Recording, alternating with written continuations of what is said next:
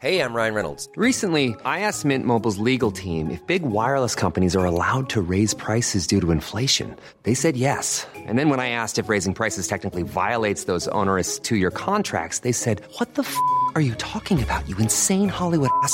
So to recap, we're cutting the price of Mint Unlimited from $30 a month to just $15 a month. Give it a try at mintmobile.com slash switch. $45 up front for three months plus taxes and fees. Promo rate for new customers for limited time. Unlimited more than 40 gigabytes per month. Slows. Full terms at mintmobile.com.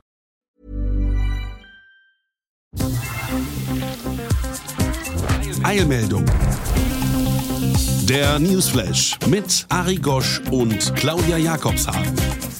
Waiting till the war is over and we're both a little older.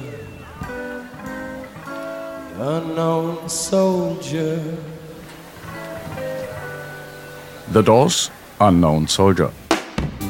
Breakfast where the news is read. Television, children fed. Unborn living, living dead. Bertolt Brecht liest aus an die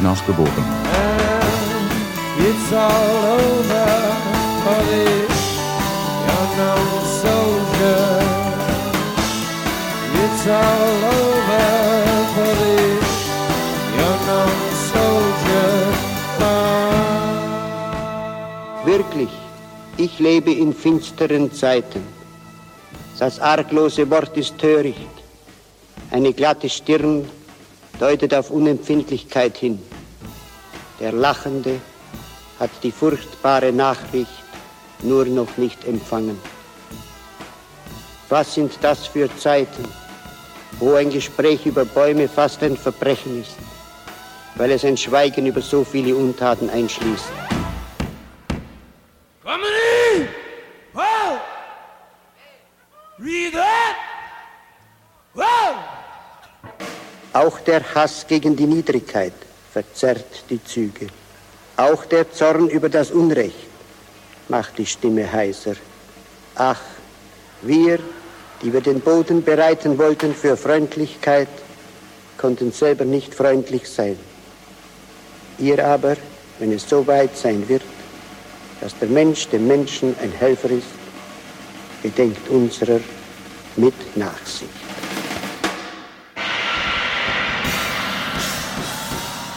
Make a grave for the unknown soldier. Nestled in your hollow shoulder. Unknown soldier.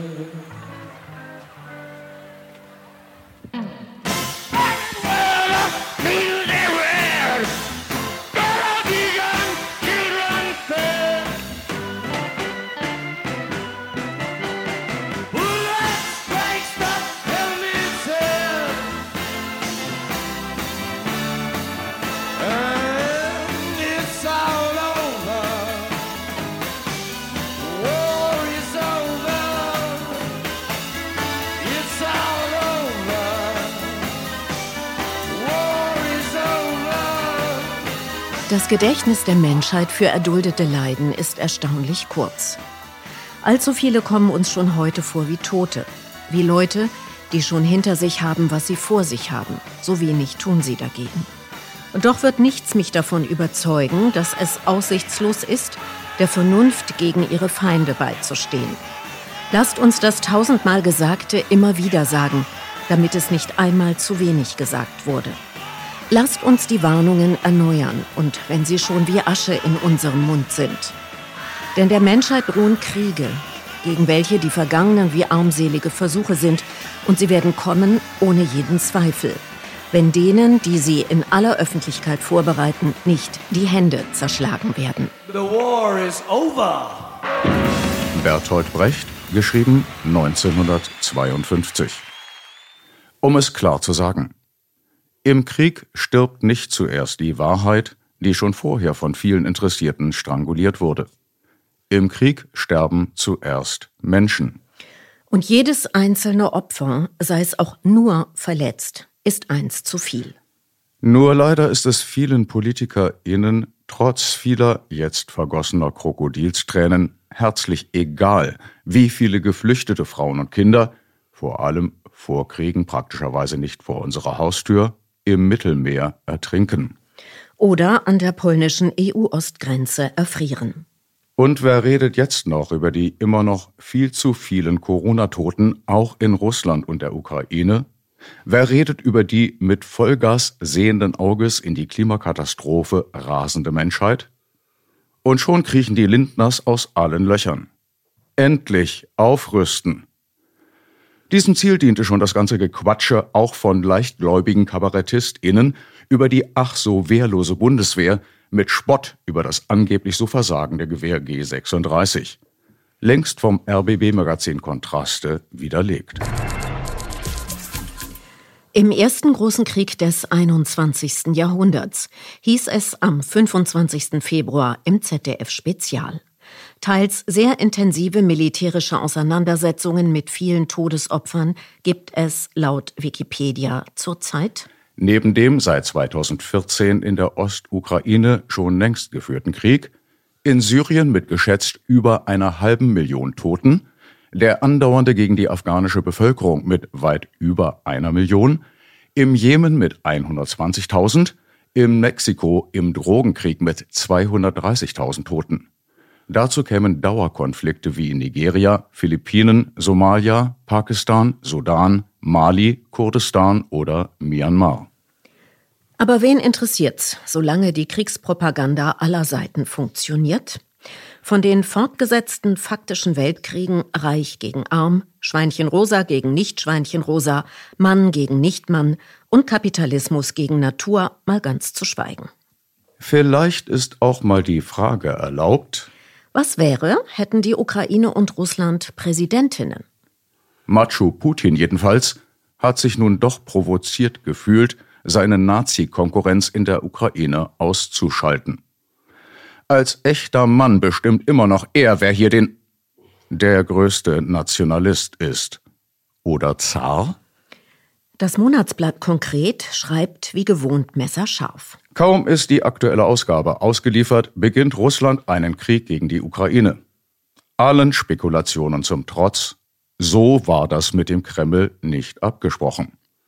Weder hegt konkret Verständnis für Moskaus machtpolitische Ambitionen, und den russischen Vorstoß, die Wladimir Iljitsch Lenin-Ukraine, Wladimir Putin, zu zerschlagen, noch ist von dieser Zeitschrift ein Bekenntnis zur freiheitlich-demokratischen Weltordnung des Westens zu erwarten, der seine große Liebe zum Frieden immer dann entdeckt, wenn er selbst gerade keinen Angriffskrieg vom Zaun gebrochen hat.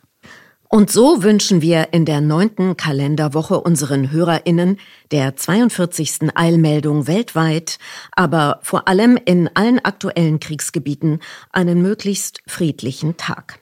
Shalom! Heute vor allem im Programm Analysen gegen den Krieg und der ChronistInnenpflicht genügend der Newsflash aktuell. Die vermeintliche Gefährdung des Rotmilans durch Windräder besteht laut ZDF nicht. An einem Windrad zu sterben sei für den Greifvogel ein äußerst seltenes Ereignis, so das Ergebnis eines EU-Forschungsprojekts. Die häufigste menschengemachte Todesursache ist dem Bericht zufolge Gift, wenn Rotmilane tote Ratten oder Mäuse fressen, die an Ködern verendet sind. Als Todesursachen folgten der Straßenverkehr, Abschuss der Vögel und Stromschläge durch Stromleitungen. Skurril sei, dass sie auch von Zügen erfasst würden. Und selten noch als durch die Bahn würden die Vögel durch Windräder sterben. Der Rotmilan kommt in Deutschland besonders häufig vor. Regelmäßig wird seine angebliche Gefährdung durch Windräder als Argument gegen deren Bau genutzt. Wie die KlimareporterInnen berichten, haben Wetterextreme in Europa seit 1980 bis zu 142.000 Menschenleben gefordert und etwa 500 Milliarden Euro gekostet. Der Klimawandel und eine veränderte Landnutzung führten zu häufigeren und intensiveren Waldbränden. Ein erhöhtes Risiko gebe es selbst für die Arktis und andere Weltregionen, die bisher kaum oder gar nicht von Bränden betroffen waren. Der Klimawandel verstärke die Feuer durch zunehmende Trockenheit, hohe Lufttemperaturen, niedrige Luftfeuchte, Blitze und starke Winde. Umgekehrt werde der Klimawandel durch Waldbrände verschärft, vor allem durch die Zerstörung kohlenstoffreicher Ökosysteme wie Regenwälder und Torfmoore. Der Verlust von Waldfläche in Deutschland ist wohl größer als bisher angenommen, berichtet der Deutschlandfunk. In gut drei Jahren seien fünf Prozent zerstört worden. Hitze- und Dürreperioden begünstigten den Schädlingsbefall. Während sich Laubbäume nach einem Insektenbefall oft wieder erholten, gelte das häufig nicht für Nadelbäume. Betroffen seien neben diesen auch Eichen, Buchen und seltenere Arten wie Lerche und Bergahorn. Mit einem erneuten Anstieg der Corona-Infektionszahlen in Deutschland rechnet laut Tagesspiegel eine Gruppe von Berliner ModelliererInnen. Grund sei die Omikron-Untervariante BA2, die als noch besser übertragbar gelte als der bisher verbreitete Subtyp. Bisher wachse der Anteil von BA2 am Infektionsgeschehen pro Woche um etwa 85 Prozent. Im ungünstigsten Fall könne die kommende Welle bis zu dreimal so schlimm wie die vorige sein. Der SPD-Fraktionschef im Bundestag Mützenich hat sich gegen höhere Militärausgaben ausgesprochen, berichtet der Deutschlandfunk. Der Bundeswehr werde alles zur Verfügung gestellt, was für ihren Auftrag nötig sei. Mehr Aufrüstung könne keine Antwort auf politische Fragen sein. Der SPD-Fraktionschef habe damit zwei führenden Koalitionsvertretern widersprochen. So hätten FDP-Finanzminister Lindner und der grüne Leiter des Wirtschaftsressorts Habeck zuvor einen höheren Verteidigungsetat angekündigt. Prima Klima. Von einem Energiekrieg in Europa schreibt die Ökonomin Claudia Kempfert. Vor diesem Szenario warnte die Wissenschaft seit Jahren. Zitat Vordergründig mag es um regionale Konflikte gehen. Weltpolitisch aber geht es um Energie als Ressource, Wertstoff und Waffe. Deutschland sei durch seine Abhängigkeit von Russland schlecht vorbereitet. Die Gas- und Ölpreise würden steigen und zur Belastung für Wirtschaft und Bevölkerung. Jetzt zahlen wir den Preis für die verschleppte Energiewende.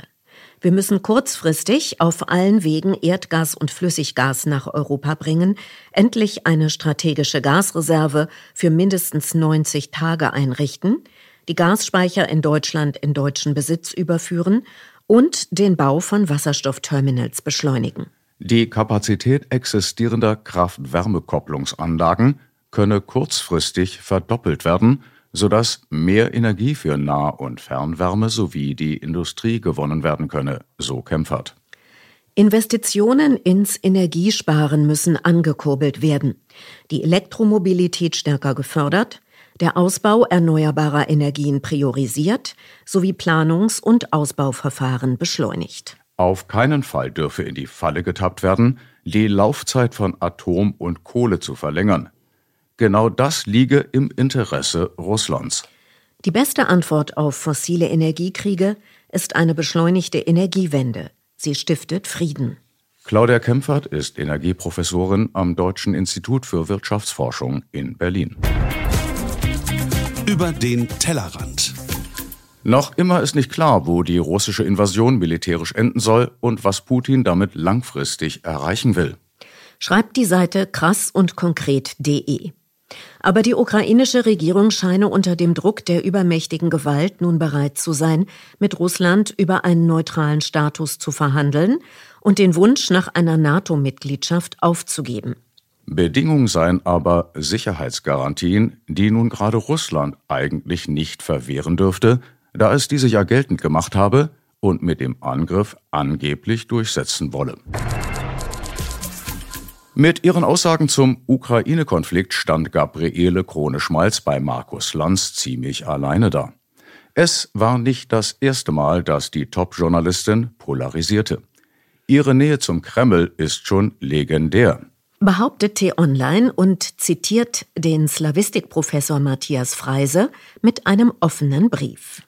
Selbst wenn man realpolitisch von Interessen und Einflusssphären und nicht von Demokratie und Menschenrechten spricht, Selbst dann ist diese Berichterstattung absolut unerträglich. Schon der Versuch, sich in die Führung im Kreml einzufühlen, sei eigentlich unstatthaft. Unsere Empathie gehöre stattdessen dem russischen Volk. Zitat Ende. Volk. Nicht etwa Bevölkerung, der ja diverse Volksgruppen außer Russen angehören. Was ist der Grund der Erregung? Hören wir doch mal rein in die ZDF-Talkshow vor einer Woche mit der renommierten Russland-Expertin Gabriele Krone-Schmalz. Es ist ja nicht nur so, dass Putin sich verletzt fühlt oder äh, nicht ernst genommen fühlt, sondern es ist durchaus so, und das bedauere ich zutiefst, dass in der russischen Gesellschaft mittlerweile ja auch so eine Art Wagenburg-Mentalität festzustellen ist und auch eine wirklich tiefe Enttäuschung, so nach dem Motto, wir können uns auf den Kopf stellen, ihr meint, wir lügen. Und machten als böse nur Propaganda. Verkürzt ausgedrückt, so Krone Schmalz. Nachdem der stellvertretende Weltchefredakteur Robin Alexander behauptet hat, Putin beanspruche die Ukraine als russische Erde, stellt sie klar. Ich habe das nicht so verstanden, dass er mit der Rede quasi das Existenzrecht der Ukraine bestreitet. So habe ich das nicht verstanden. Wie bitte? Das haben sondern, Sie, nee, sondern haben, ich habe es. Nein? Na, nee, äh, was ich daraus gelesen habe, dass er ähm, sehr stark darauf an, abhebt, dass beide eine gemeinsame Geschichte haben. Sie habe keine Veranlassung, Putins Politik in irgendeiner Weise zu verteidigen, so Krone Schmalz. Ich sitze hier, denke ich, um hm. klarzumachen, dass ein Perspektivwechsel so unangenehm die andere Seite einem auch sein mag, dass ein Perspektivwechsel unbedingt nötig ist, wenn man als großes Ziel hat, den Frieden zu erhalten. Sie mahnt einen Blick auf die jüngste Geschichte an dann hat ja eine Westorientierung der Ukraine nie äh, russisches, äh, ein, ein, ein äh, russisches Dagegenangehen erzeugt, solange die Ostverbindungen äh, nicht gekappt wurden. Das hat sich ja erst geändert, die, die, russische Einstellung dazu, das hat sich ja erst geändert, als die, die Ukraine sich quasi nur nach Westen orientiert haben. Ein Konflikt sei vielleicht zu vermeiden gewesen. Wenn man vorher, vor dem, vor dem EU-Assoziierungsabkommen, wenn man vorher Moskau mit einbezogen hätte und die Ukraine nicht vor die Wahl gestellt hätte, entweder Westen oder Osten. Es würde der Ukraine heute besser gehen. Zum von 2010 bis 2014 amtierenden Ex-Präsidenten stellt sie klar, dass Janukowitsch dann das EU-Assoziierungsabkommen nicht unterschrieben hat und alle ganz entgeistert waren, dass er das nicht gemacht hat. Das hatte den simplen Grund, dass die Russen mehr Geld geboten haben, als die EU bereit war, in die Ukraine zu pumpen. Die Lage von Janukowitsch sei kompliziert gewesen. Das Land war durch und durch pleite, dass man sich dann zu dem hinwendet, der äh, quasi die, die besseren Angebote macht. Das ist, äh, kann man bewerten, wie man will, aber das ist der Hintergrund und kein anderer. Einmal ganz praktisch die Lebenssituation der Menschen im Donbass vorgestellt. Wenn sie in diesen Gebieten leben äh, und haben keine Möglichkeit, Warum, wieso, weswegen ist ja unerheblich. Sie haben einfach keine Möglichkeit, auf die ukrainische Seite zu kommen, ohne große Probleme. Sie haben die Möglichkeit, auf die russische Seite zu kommen und dort einzukaufen. Dann hilft Ihnen das natürlich, wenn Sie einen russischen Pass haben. Die Lebenssituation der Menschen im Osten, nicht nur in den Separatistengebieten, und auch die versprochene Teilautonomie sei von den Regierenden in Kiew nie wirklich berücksichtigt worden. Wie das den Menschen eigentlich auch zugekommen wäre. Und das war ja auch Sinn und Zweck des Minsker Abkommens, dass in Kiew eine Lösung gefunden wird, dass man aus der Ukraine, sagen wir mal, ein föderales Gebilde macht. Und wenn Deutschland das hinkriegt, warum soll die Ukraine das nicht hinkriegen? Lugansk und Donetsk sei eine gewisse Autonomie versprochen worden. Man müsse sich das auf der Zunge zergehen lassen, dass das 2014-15 beschlossen worden sei. Es gab einen Fahrplan bei Minsk. Da muss erstens das und in 14 Tagen das und in äh, drei Monaten oder was das passieren. Und es ist alles nicht passiert. Und man, der Westen hat im Prinzip nur Russland dafür sanktioniert, dass sie es nicht umgesetzt haben und Kiew nicht. Krone Schmalz weist auf die Lebenssituation der ostukrainischen Bevölkerung 2014 hin. Das kann sich hier keiner vorstellen, Himmel nochmal. In der Ukraine hat es eine, äh, eine Tradition, in der Ukraine eine Tradition, dass bestimmte politische Kreise äh, Russenhatzen veranstaltet haben. Es hat ein Massaker in Odessa gegeben. Da hätten wir normalerweise in jeder anderen Stadt einen Brennpunkt drüber gemacht. Das haben wir hier nicht, nicht berichtet. Es müsse sich mal vorgestellt werden, in diesem Land habe eine Hälfte der Bevölkerung mit Hitler kooperiert, die andere mit Stalin. Der Vergleich mit Georgien hinke, da Putin mit der Krise dort zunächst gar nichts zu tun gehabt habe. Südossetien sei eine autonome Region innerhalb Georgiens gewesen.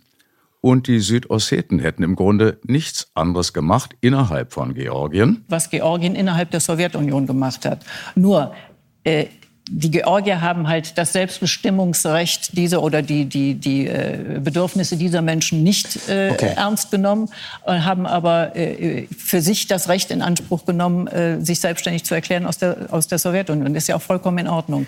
Und Gabriele Krone-Schmalz plädiert gegen einen zweifelnden Moderator Lanz für klare Köpfe auf beiden Seiten, die sich gegenseitig misstrauten. Und auf der Basis brauchen Sie nur einen Funken, dass, es, äh, dass irgendwas passiert, was man nicht mehr einfangen kann.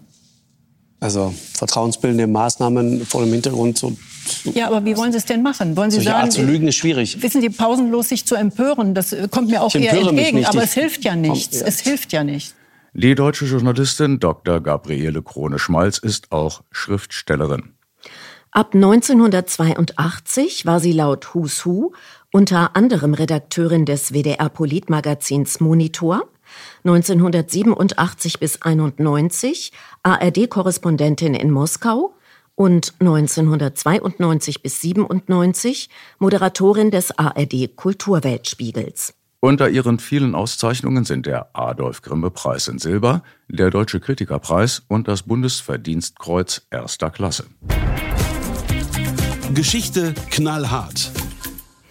Der Putin-Biograf Hubert Seipel stellt in der ARD klar, dass in den letzten sieben bis acht Jahren der Minsk-Vertrag und das Völkerrecht praktisch ignoriert worden seien. Wir hatten den Minsk-Vertrag, wir mhm. hatten in dem Minsk-II-Vertrag Abkommen geschlossen, was das angeht. Die Abkommen haben gesagt, okay, es wird über die Autonomie in diesen Staaten abgestimmt, es wird eine Verfassungsänderung gemacht und es wird, die OSZE überwacht diesen Prozess. Mhm. Das ist nicht durchgeführt worden. Natürlich werde geschossen, aber auf beiden Seiten. Und wenn Sie sich bei der OSZE auf die Webseite einklinken und mal nachgucken abends, stellen Sie fest, dass die Einschläge auf beiden Seiten sind. Die ukrainische Regierung habe das Abkommen nicht umgesetzt und Präsident Zelensky habe Kanzler Scholz erklärt, Sie werden dieses nicht umsetzen, weil sie sonst einen internen Bürgerkrieg gleichzeitig. Das will Moderatorin Maischberger offenbar nicht hören und unterbricht ihn in scharfem Ton mit einer Unterstellung. Das heißt, die sagen, die Ukraine hat das Völkerrecht gebrochen. Unterlegt mit einer inquisitatorischen Miene, die zumindest andeutet, pass auf, was du sagst. Keine Zensur, aber schwerer öffentlicher Druck vor Live-Kameras Lehn Seipel recht elegant umschifft mit einer Kurzanalyse. Das war eine Mischung zwischen Diplomatieoffensive und militärische Muskelspielerei. Der Autor verweist auf die Vorgeschichte des Konflikts. Wir erinnern uns noch mal, 2010 ist der Präsident Janukowitsch gewählt worden und der ist nach Angaben der OSZE klar legal gewählt worden. Und 2014, so sieht Putin das, wurde er gestürzt. Mhm. Und folgedem sieht er diese Variante bis heute als Destabilisierung an. Und das ist sein Interesse an Sicherheit. Als der aktuelle Präsident Zelensky den nach dem Maidan-Putsch an die Macht gekommenen Poroschenko bereits abgelöst gehabt habe, sei das letzte sogenannte Normandie-Treffen in Paris am 9. Dezember 2019 mit Bundeskanzlerin Angela Merkel nach vier Monaten Verhandlungen mit dem Ergebnis beendet worden. Dass an der Demarkationslinie die Waffen weggezogen werden. Das war ein Wahnsinnsfortschritt. Alle hatten, waren einverstanden. Zelensky kam und erklärte Merkel, im ersten Gespräch machen wir nicht. Warum? Hat Frau Merkel ihn gefragt. Er hat gesagt, Poroschenko war auf dem Maidan mit 15.000 Anhängern, hat mich als Volksverräter. Wir werden das nicht weitermachen. Von dem Moment an sei nichts mehr gegangen. Netzfund. Alles durcheinander. Miteinander und gegeneinander. Unterscheiden konnte man bis heute zwischen nationalistisch bis nationalsozialistisch geprägten Soldaten der Kiewer Regierung und den Separatisten unterschiedlichster politischer Richtungen auf der anderen Seite. Fakt ist, dass rechtsextreme und rechtsterroristische Verbände, Bataillone und Gruppen im Auftrag der ukrainischen Regierung größtenteils innerhalb der ukrainischen Streitkräfte oder Nationalgarde, in Donbass kämpfen und dabei keine Rücksicht auf die Bevölkerung dort nehmen. Ich kann nur empfehlen, die Berichte von OSZE und JCCC zu lesen. Dazu die Jungle World. Olena Semejaka sei bereits in Wien gewesen, als sie von der Aberkennung ihres Stipendiums erfahren habe. Zitat Sechs Monate sollte sie für ihre Arbeit an ihrem Forschungsprojekt über Ernst Jünger jeweils 1800 Euro erhalten. Daran habe es Kritik gehagelt, da sie Funktionärin der ukrainischen Partei Nationalkorps ist. Semenjakas akademisches wie politisches Interesse gilt dem als konservative Revolution bekannten faschistischen Denken der deutschen Zwischenkriegszeit. Zumindest sei sie keine Randfigur. Als Pressesprecherin beim rechten Sektor, einem Zusammenschluss von ultranationalistischen und rechtsextremen Gruppen und als öffentliches Gesicht der faschistischen Azov-Bewegung. Als internationale Sekretärin der aus Azov-Strukturen hervorgegangenen Partei Nationalkorps ist sie für die Vernetzung in ganz Europa zuständig. In Deutschland vor allem mit der Nazi-Partei Der Dritte Weg, den jungen Nationalisten der NPD und der Identitären Bewegung. Das Regiment Azov, hervorgegangen aus einem 2014 gegründeten paramilitärischen Freiwilligenbataillon, das gegen pro-russische Separatisten kämpfe, baue in der Ukraine systematisch Strukturen einer faschistischen Bewegung auf. Dabei spielen auch Musik und Kampfsport eine Rolle. Semenjaka war an der Organisation von Mixed Martial Arts Turnieren und nationalsozialistischen Black Metal Konzerten beteiligt. Videos zeigen sie bei Konferenzen mit dem wegen Mordes verurteilten deutschen Neonazi Hendrik Möbus und dem weißen Ethnonationalisten Greg Johnson. Die Azov-Bewegung könne überwiegend frei agieren. Aber zuletzt sei der internationale Druck auf die ukrainischen Institutionen gestiegen.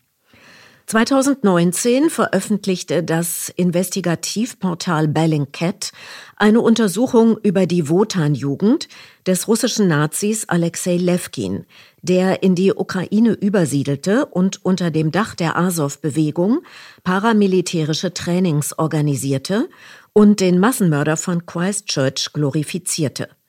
Im Februar 2020 warnten der Abgeordnete Max Rose und der Antiterrorexperte Ali Sofen in der New York Times, dass Rechtsextreme den Konflikt in der Ukraine als Labor- und Trainingslager benutzten.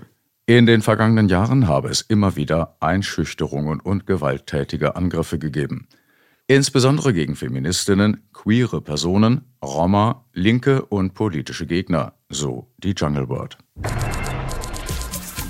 Von Geschichte hat er also auch wenig Ahnung, unser grüner Wirtschaftsminister Habeck. Ist seine Kernkompetenz doch immer offensichtlicher eher Autor, also auch Geschichtenerfinder. Jedenfalls in der ARD bei Maischberger die Woche. Das ist eine Situation in einer so konkreten Lage, wie wir sie mindestens seit dem Balkankriegen nicht gehabt haben.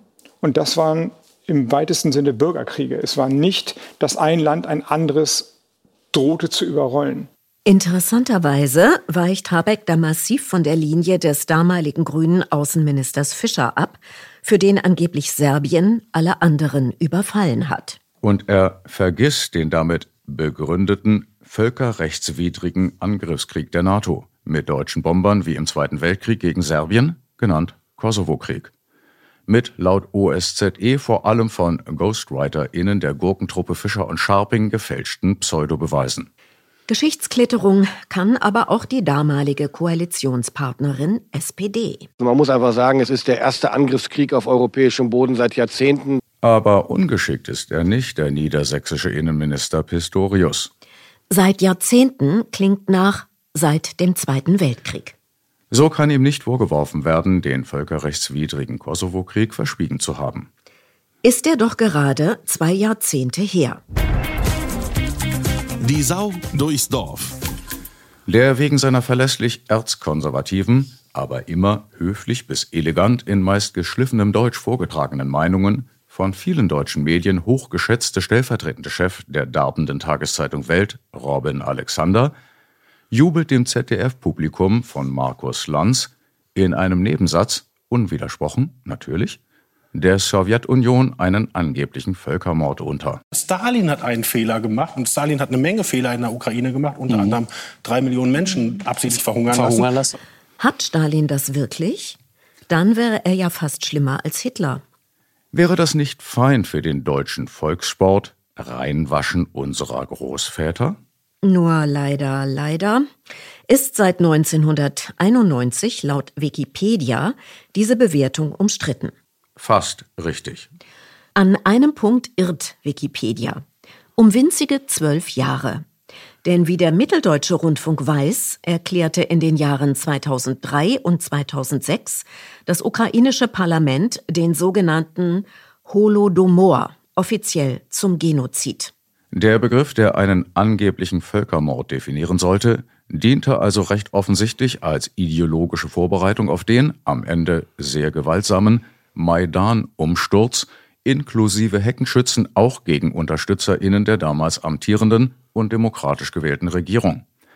Die damals UnterstützerInnen vor allem hatte im industriellen Osten des Landes inklusive der damals noch friedlichen Regionen Luhansk und Donetsk.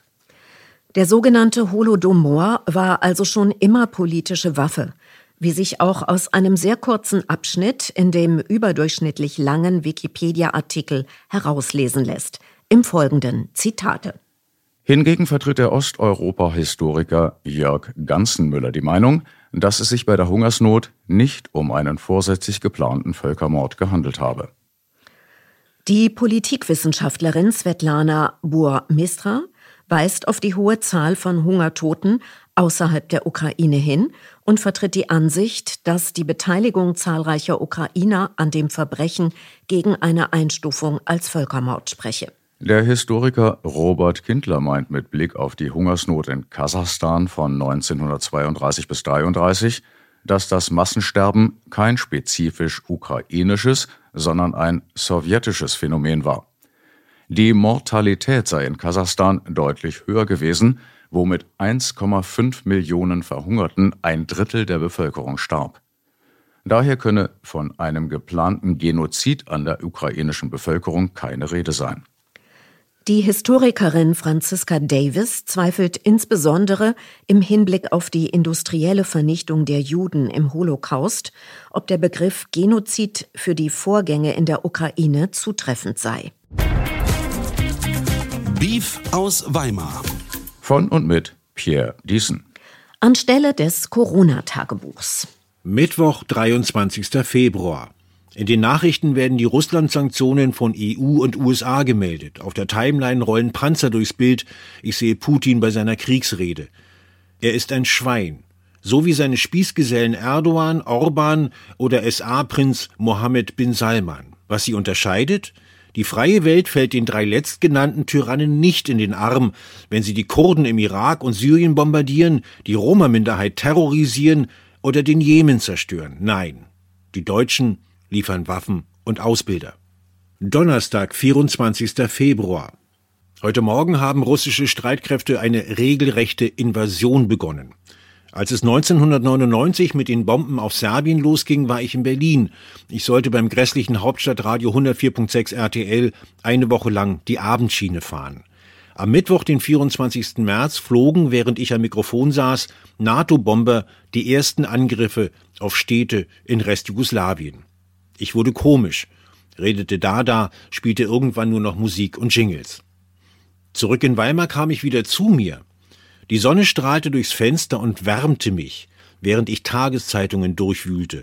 Andrea sah nach mir und strich mir übers Haar. Ich konnte es einfach nicht fassen, dass alle diese Inszenierungen kauften, wie das Massaker von Ratschak, das nie stattgefunden hat, und Millionen Bomben auf Zivilisten gut hießen. Deutschland führte den ersten Krieg seit 1945 und es gab keinen nennenswerten Protest. Es waren alle dafür. Heute haben tausende Russen gegen Putins Krieg demonstriert. Sie riskieren dabei, dass man sie im Lager verschwinden lässt. Sie sind das Salz der Erde. Was unbemerkt weiterläuft, eine Allianz arabischer Diktatoren führt im bitterarmen Jemen mit deutschen Waffen und US-amerikanischer, britischer und französischer Hilfe einen Krieg gegen 30 Millionen Menschen. 80 Prozent der Bevölkerung hungern. Es gibt keine Bilder in der Tagesschau von den zerbombten Krankenhäusern oder verhungernden Kindern? Warum nicht? Wo bleiben Empörung, Gipfeltreffen, Sanktionen? In dieses gellende Schweigen hinein blicken die Deutschen nach Moskau und rufen nach dem Völkerrecht. Weißt du was, Deutschland? Halt's Maul. Freitag, 25. Februar. Im Zug sitzt vor mir ein Bundeswehrsoldat. Er hat einen Aufnäher auf der grünen Tasche, auf dem Kampfhubschrauber Tiger steht und eine Stickerei mit seinem mutmaßlichen Spitznamen Basti. Bastis Berufskollegen schießen gerade in der Ukraine aufeinander oder auf Selbstmordkommandos schlecht bewaffneter Zivilisten, während er Musikvideos schaut. Breitbeinig auf dem Sitz lümmelnd, den Schmerbauch bis zur Tischkante vorgeschoben. Er macht nicht den Eindruck, sonderlich besorgt zu sein. Warum auch? Seine Branche hat beste Konjunkturaussichten. Alfons Mais, Generalleutnant des Bundesheeres, hat behauptet, das Heer, das ich führen darf, steht mehr oder weniger blank da. FAZ und FDP verlangen mehr Geld für die Armee, die CDU Niedersachsen die Wiedereinführung der Wehrpflicht. Abends in der Bar Kette geraucht, alle schauten aus ratlosen Gesichtern, nur eine von uns hatte die Katastrophe kommen sehen. Wir haben dieselben Bilder vor Augen. Ein Tiefflieger über Wohnhäusern, der eine Rakete abfeuert. Detonationen, wackelnde Bilder, Geschrei, Frauen und Männer in Zivil, an die Gewehre ausgeteilt werden, ein toter Soldat im Schnee. Ich erzählte von zwei jungen Ukrainern, die am Nachmittag mit dem Zug in Berlin eingetroffen sind, abgehauen, wollen kein Kanonenfutter sein. Ich kann sie verstehen. Das ist nicht feige, es ist vernünftig. Aber man wird ihnen vorhalten, dass sie keine Helden sein wollten. Ich hoffe, es ist bald vorüber, sagte ich zu den anderen, bevor Zehntausende, Hunderttausende sterben, und erntete weder Zustimmung noch Widerspruch. Samstag, 26. Februar. Ein kalter, sonniger Tag. Bei offenem Fenster Bürokram erledigt, kein Radio, keine Musik. Es war still im Zimmer, im Haus, in der Straße. Eine zauberhafte Stille. So hat sich, als ich ein Kind war und in Bayern auf dem Land wohnte, ein kalter, schneeweißer Morgen im Advent angefühlt. Weit weg legen Schwestern und Brüder auf ihre Cousinen und Cousins an, die einen freiwillig, die anderen dazu gezwungen. Ich bin 53 Jahre alt. Wäre ich Petro aus Kiew, dann wäre ich aufgerufen, meine Pflicht zu tun und zu kämpfen. Ein absurder Gedanke, völlig ausgeschlossen. Aber tausend Kilometer weiter absurde Wirklichkeit. Wäre ich Peter aus Kasan, dann würde vielleicht mein jüngster Sohn in diesem Augenblick vor Kiew liegen, zielen, abdrücken und den alten Petro aus Kiew treffen. 17.30 Uhr, Deutschland wird doch Waffen liefern. Viele 10.000 Ukrainer fliehen in die Nachbarländer. Sie werden ohne Formalitäten aufgenommen und schon bald unerwünscht sein. Sonntag, 27. Februar. Berlin gibt seinen Widerstand beim SWIFT auf, dem Krieg folgt die Krise. Der Bundestag wurde einberufen und Kanzler Scholz kündigte eine massive Aufrüstung der Bundeswehr an und 100 Milliarden Euro sofort. Putin erklärte in einem Video, er habe die Streitkräfte in ein besonderes Regime der Alarmbereitschaft versetzt. Kurz darauf meldeten Moskau und Kiew Friedensverhandlungen an der ukrainisch-weißrussischen Grenze. In 44 russischen Städten soll es Antikriegsdemonstrationen gegeben haben. In Berlin kamen heute 500.000 zusammen. Im Jemen suchen Millionen Deckung, Feuerholz und etwas zu essen. Ihr Krieg wird nicht im Fernsehen gezeigt. Danke, Pierre. Nach eigenen Angaben als Kind. Ja, ja, schon gut.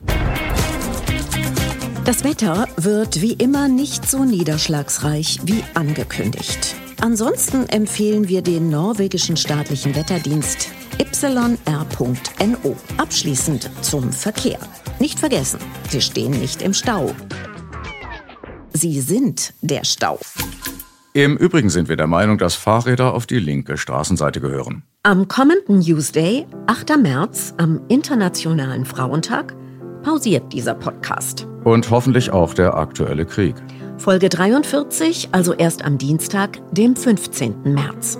Soweit Eilmeldung. Der wöchentliche Newsflash Folge 42 mit Ari Gosch und Claudia Jakobshagen. Gleiche Welle, gleiche Stelle, herzlichst. Auf Wiederhören. I hope someday you'll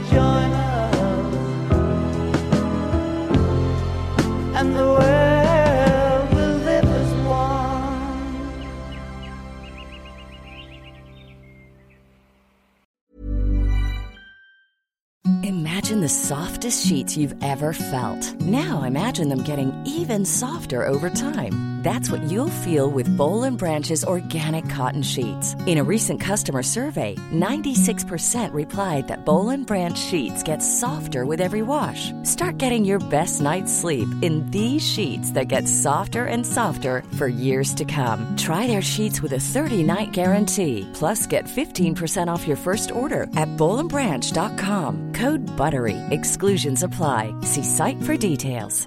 Planning for your next trip? Elevate your travel style with Quince. Quince has all the jet-setting essentials you'll want for your next getaway, like European linen, premium luggage options, buttery soft Italian leather bags, and so much more. And is all priced at 50 to 80% less than similar brands. Plus, Quince only works with factories that use safe and ethical manufacturing practices. Pack your bags with high-quality essentials you'll be wearing for vacations to come with Quince. Go to quince.com slash pack for free shipping and 365-day returns.